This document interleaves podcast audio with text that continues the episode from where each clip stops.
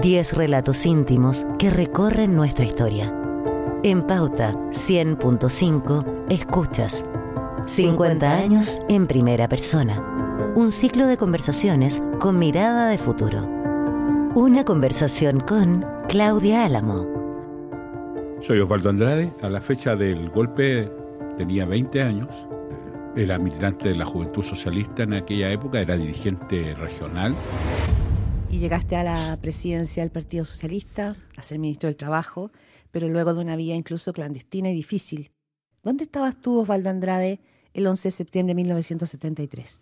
Yo estaba, yo vivía en la Villa Empar, en Puente Alto, en la casa de mi mamá, que había sido funcionaria de la Caja de Empleados Particulares. Estaba en ese momento, eh, sentí los aviones, porque cuando pasaban los aviones iban a dar la vuelta en la zona sur de Santiago, y me fui a la, a la escuela industrial, que es donde teníamos un núcleo de jóvenes socialistas bien fuerte. En Puente Alto los socialistas jóvenes eran muy fuertes porque habíamos tenido un mártir en el gobierno del presidente Frei, Frei Montalva, Claudio Pavé, con cuñado mío, ¿eh?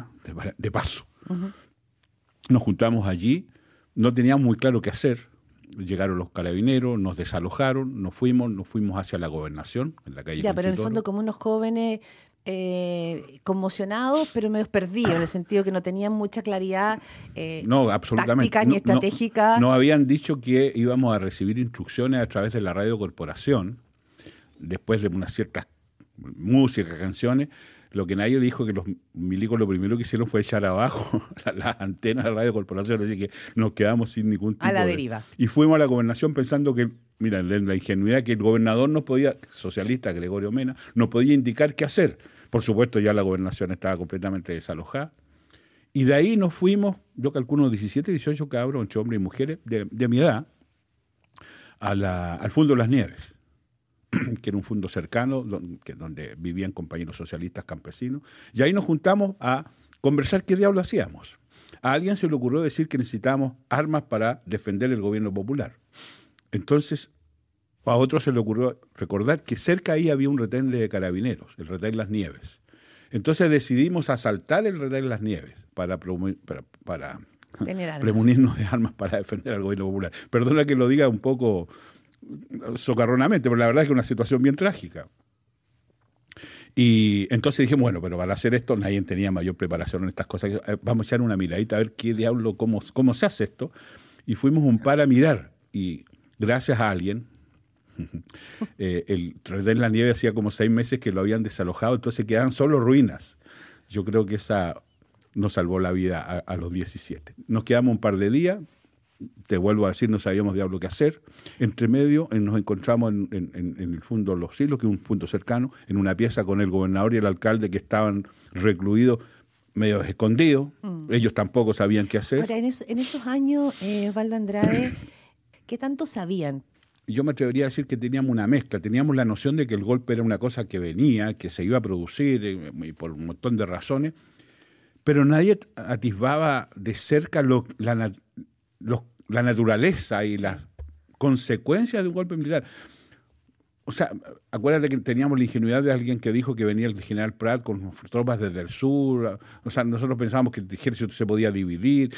teníamos puras tonteras en la cabeza, desde el punto de vista de la realidad. Entonces el golpe era algo que, se preveía eh, cada día más, eh, la dirigencia política lo, atisbaba con cierta certeza, pero de ahí a tener una cierta noción de que el golpe iba a significar tales y cuales cosas, eh, cero, cero, Nosotros jamás pensamos que estaba en riesgo la vida de las personas. Y de hecho cuando pensamos en esto del asalto, yo creo que nadie pensó que los, que, los carabineros nos iban a agarrar a Gualacazo y íbamos a terminar muertos todos. Me llama la atención la ingenuidad. A nadie se le ocurrió aquello. ¿Y te toman detenido? A ver, claro, a los días después me voy preso, me fui al, regimiento, estuve allí como siete días. Del regimiento me fui a investigación de Puente Alto, de investigación de Puente Alto me fui a la cárcel de San Bernardo, de la cárcel de San Bernardo llegué a investigaciones a la General Maquena, ahí me trataron pésimo. Y de ahí con tortura. Sí, claro, claro. Picana, qué sé yo. Me acuerdo que me agarraron con alambre, así que anduve...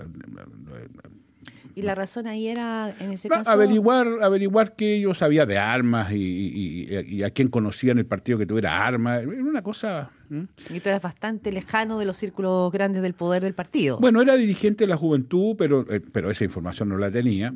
De ahí me fui al, al Estadio Chile y del Estadio Chile a la penitenciaría. Y de la penitenciaría fue bien sintomático porque me, citaron de la, de la Fiscalía Militar, eh, la, Fiscalía me, dijo no hay, no hay ningún cargo específico que no sea las normas del Estado sitio, así que me dejaron en libertad. Volví a la penitenciaría, estábamos jugando un partido de baby fútbol antes de ir a, la, a la citación. Un gendarme me dijo, ándate rapidito, cabro, Así que incluso las zapatillas que yo tenía se las había prestado a otro compañero para que jugara, se las dejé me acuerdo que estaba preso el doctor Álvaro Reyes, un destacado médico de Colo Colo, traumatólogo, y me dijo, ándale, compañero, ándate rapidito. Así que lo más rápido que pude, me fui. ¿Te fuiste a tu casa, a la casa de tu padre? No, ahí me fondié, y, y tú, salí a las 12, dos y media, una, y a las 2 de la tarde me fueron a buscar de nuevo, mm. pero ya, ya no estaba. En tu historia, Osvaldo Andrade, hay un, hay un dato especial, no sé si es, eh, eh, es parte de la cronología, pero lo que distingue parte de la historia de un dirigente socialista que llegó a lugares tan importantes como, como tú, a presidir ese partido, que fuiste parte además de la corriente de Clodomiro Almeida, una figura insignia de ese partido, es que Jaime Guzmán, el líder del gremialismo, te salvó. No deja llamar la atención. Bueno, eh, lo, mío es bien extraño porque yo junto con estas prisiones, eh, yo era seleccionado nacional de básquetbol en paralelo. Entonces, en, mis momentos de libertad volví a jugar. Jugaba en el Club Tomás Bata. En alguna ocasión incluso salía a defender a Chile fuera del país tuve que, tuve que pedir permiso. Eh, recuerdo además que estaba en Montevideo en un campeonato sudamericano y el, agregado naval de la embajada me tenía, yo me tenía que eh, reportar a la embajada para decir que estaba ahí, que no me había escapado. al final el tipo le gustaba el básquetbol, así que en vez de que yo me reportara empezó a ir al gimnasio no sé si esto está jalonado de situaciones extrañas. Bueno, pero vuelvo al punto. Pero era seleccionado y además estudiaba en la Católica. Y en la Católica, por primera vez, la Escuela de Derecho había salido campeón de básquetbol en el torneo interno. Entonces era una persona de cierto reconocimiento y de cierta simpatía. Y además un, deportista más que un subversivo, digamos, claro, en ese sentido. Por, cierto. Y además era buen alumno, era bien buen alumno, jamás reprobé un ramo, qué sé yo. Entonces, Guzmán era árbitro de fútbol y tenía una especial predilección por el deporte en general. Así que conmigo, sin ser yo ni cercano a su punto de vista, Además, para que con franqueza, creo que éramos 17 los de izquierda en una escuela en que habían 500, en el gremialismo recién en triunfo. Claro. Yo entonces y yo volví a clase, y volví a clase y después me fui preso de nuevo. ¿ah? Y esta vez ya otro tiempo largo, de un año para otro. ¿La universidad sabía que tú habías sido detenido? Sí, absolutamente. Y, me fui esta vez preso a... Bueno, estuve en, en, en Villa Grimaldi, Tres Cuatro Álamo y puse un cabí. ¿ah? Y de ahí volví a salir y volví a la universidad. Y esta vez que volví a la universidad, eh, no me dejaron tomar mis ramos. Era semestral, uno cada semestre tomaba su ramo, y esta vez mi, mi, mi, consultor, mi, que era el profesor Fernando Rosa, me dijo que yo no, un alumno con este pedigrí no, podía ser alumno de la Universidad Católica, o un montón de cosas. Así que me impidió, así que me, expulsaron eh, derechamente, no podía volver. Yo tengo dos historias al respecto. Primero, llamó por teléfono a, a mi casa un destacado penalista, don Sergio Miranda Carrington, que además fue uno de los abogados de Manuel Contreras. Sí, claro. Y habló con mi mamá y le dijo, señora, yo quiero defender a su hijo si es necesario. Ah. Ahora, yo no estaba sometido a ningún proceso, en consecuencia, al margen de mi mamá agradecer esto, no había mucho que hacer. Y a, y, a, la semana de estar expulsado, por decirlo así, llamó por teléfono a mi casa la Anita, habló con mi mamá también. La Anita, la secretaria. La secretaria de la facultad. Y le dijo, mire, eh, Jaime dice que Osvaldo venga a la universidad y que tome su ramo. Y yo fui a la universidad como, quien dice, aquí no ha pasado nada. Porfiado Valdo Andrade. Tomé mi ramo y seguí estudiando. Incluso después me fui preso otra vez, pero ya mucho más tiempo. ¿Pero hubo algún vínculo, alguna conversación con Jaime Guzmán? Entre medio, nada. Absolutamente nada. ¿Tú nunca fuiste a agradecerle? Eh, te voy a contar eso. Nunca conversamos, nunca él me contó que lo había hecho, nada por Y al tiempo después, yo hablé con él y le, le agradecí. Le conté cómo era el tratamiento a los presos. Eh, lo sentí sinceramente horrorizado. Eh, lo sentí en ese momento. No, puedo dar fe completa de su sinceridad, por favor, no, me lo olvides tanto. Pero lo sentí así y le di las gracias y, siempre he tenido ese reconocimiento con él, incluso siendo ministro cuando se inauguró por aquí cerca su una un por aquí cerca de acá, si bien digo. Yo recuerdo que le, le di a la presidenta Bachelet que me autorizara para venir, yo era ministro, entonces no era tan no era tan libertad para, tomar esa decisión. Me autorizó, estuve como parlamentario, como presidente de la Cámara, también en más de, en más de alguna ocasión fui a, a su, a, su conmemoración. Ya, interesante eso, Osvaldo Andrade. Eh, yo entiendo el agradecimiento. Eh, ese agradecimiento no, no, no sé si permitió salvarte la vida, pero permitió mantener vivo un camino como estudiante. No, si no, no habría podido seguir estudiando. ¿No es cierto?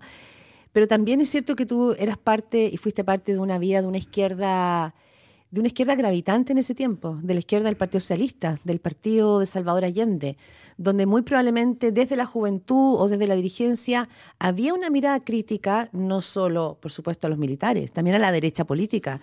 Y en esa derecha política Jaime Guzmán era una figura bien central, un intelectual, más doctrinario.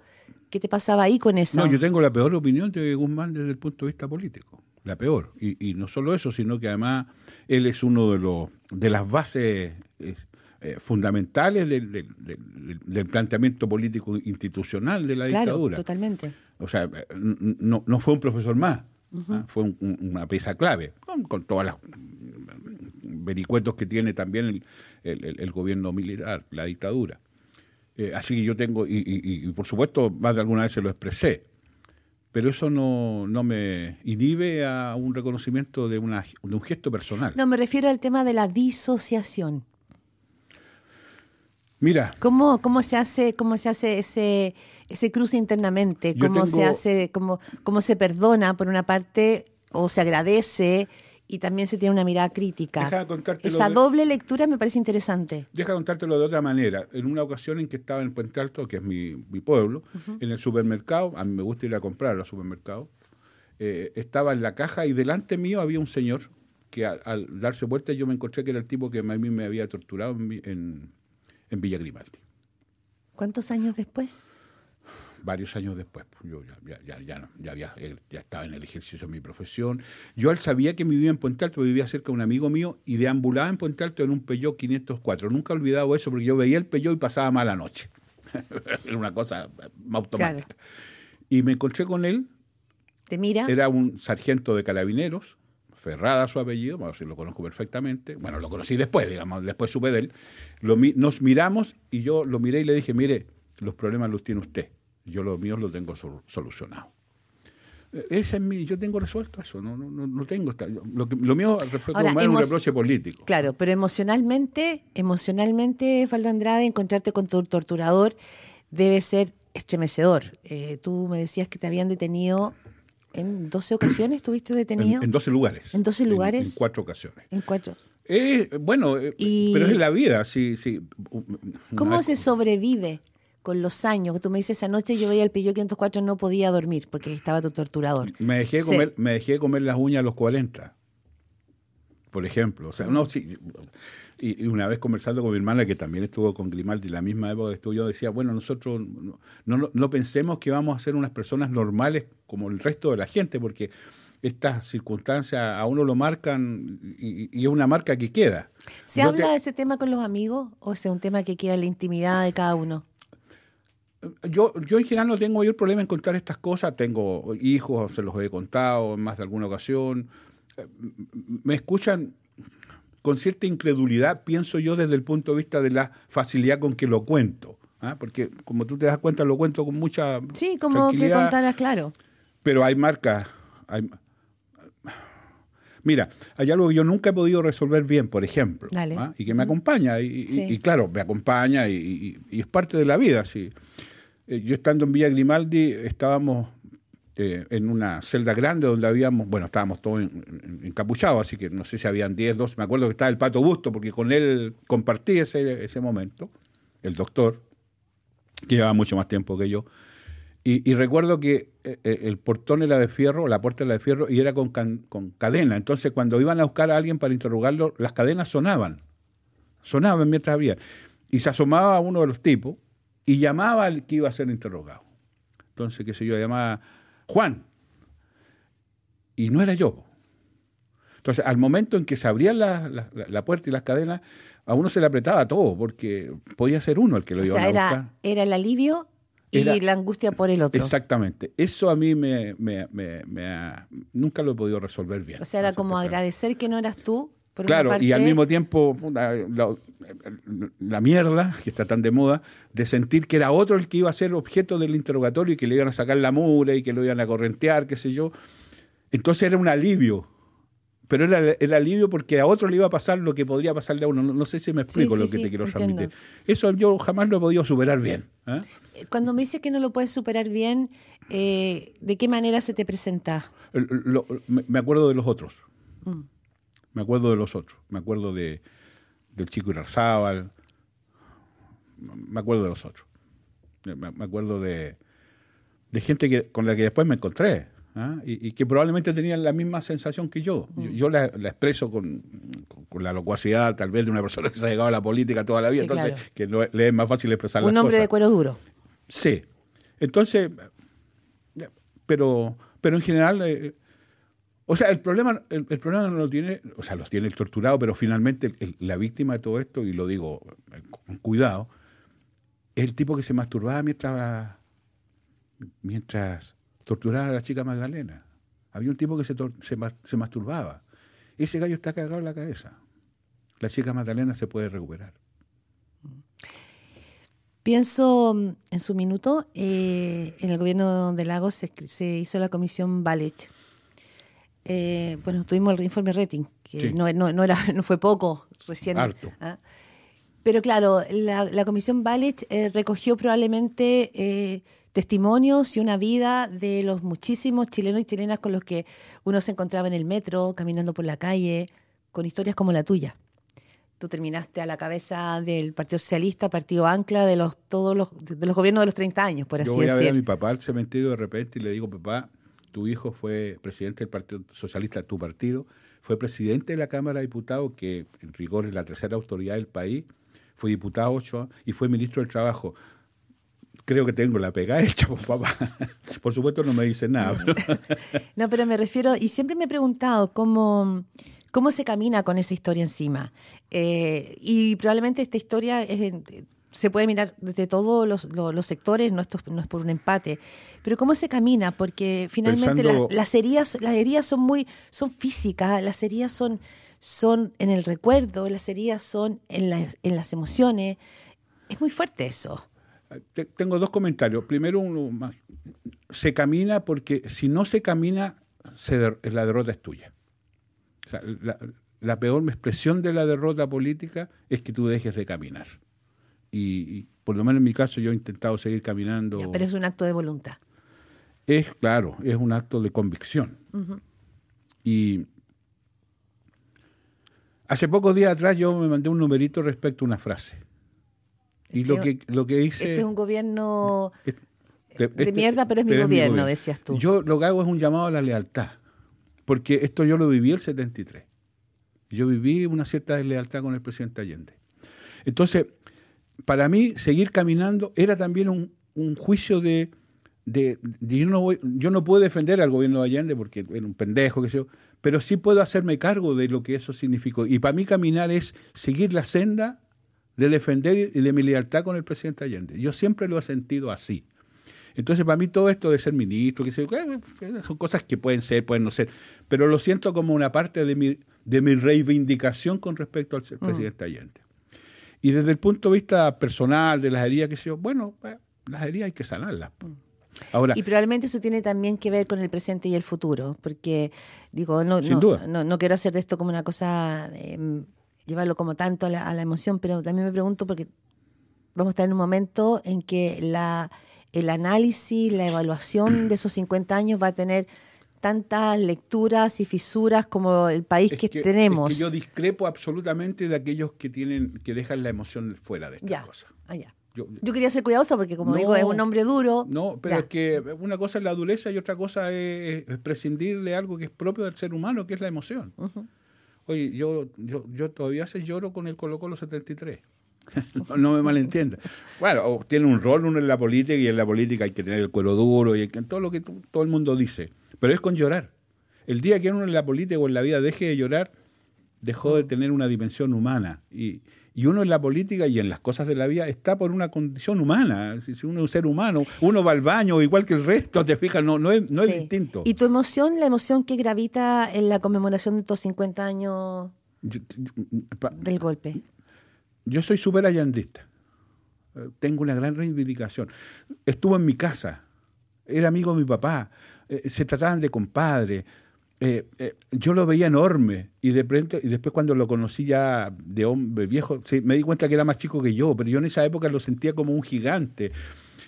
Yo soy, a mí me emociona mucho eso. Y, y, lo segundo, me acuerdo de mis amigos, de, gente que debiera estar conmigo. Yo fui contradictor en la Juventud Socialista con Lorca, tenía una opinión distinta, era más puntual, mm. más radical, probablemente, qué sé yo pero después de la historia de Lorca uno no puede sino decir, pues este era, era espectacular. Mm. O sea, esas cosas yo las reivindico. Al margen de, la política propiamente tal, de las ideas, qué sé yo, yo prefiero que en estos 50 años conmemoremos no al mártir Allende, sino que al demócrata Allende. Yo creo que ese es su mayor valor. Y me gustaría que lo pensáramos así. Y eso implica eh, convicción, pero también implica emociones. Si hay algo que le falta a las nuevas generaciones en la política, es que no tienen estas emociones. No, tienen, entonces, si en política no hay épica, no, no, no, me suma cero. Bueno, usted dice que lo que hay que hacer es eh, situar, que eso le gustaría para estos 50 años, la figura de Allende como un demócrata. El libro de, el libro de Salvador Allende que escribió eh, Daniel Mansui pone esta, esta, esta dualidad de Allende, estos dos Allende. Eh, el que quería la vía pacífica a la democracia, el que y, no pudo, y el que quería los acuerdos, ese hombre que también de alguna manera, dice él, marca la historia de la izquierda chilena. De alguna manera, eh, su acto final deja a la izquierda chilena en una posición muy compleja. ¿Qué pasa ahí con los mea culpa, mirados hacia atrás, en espejo retrovisor? Bueno, primero decirte que yo esto de los mea culpa y estos conceptos tan vinculados con lo religioso, no sé, no van conmigo. Yo creo en la crítica y en la autocrítica, creo que ese es un esfuerzo racional para entender las cosas, incluso incorporando los factores emotivos.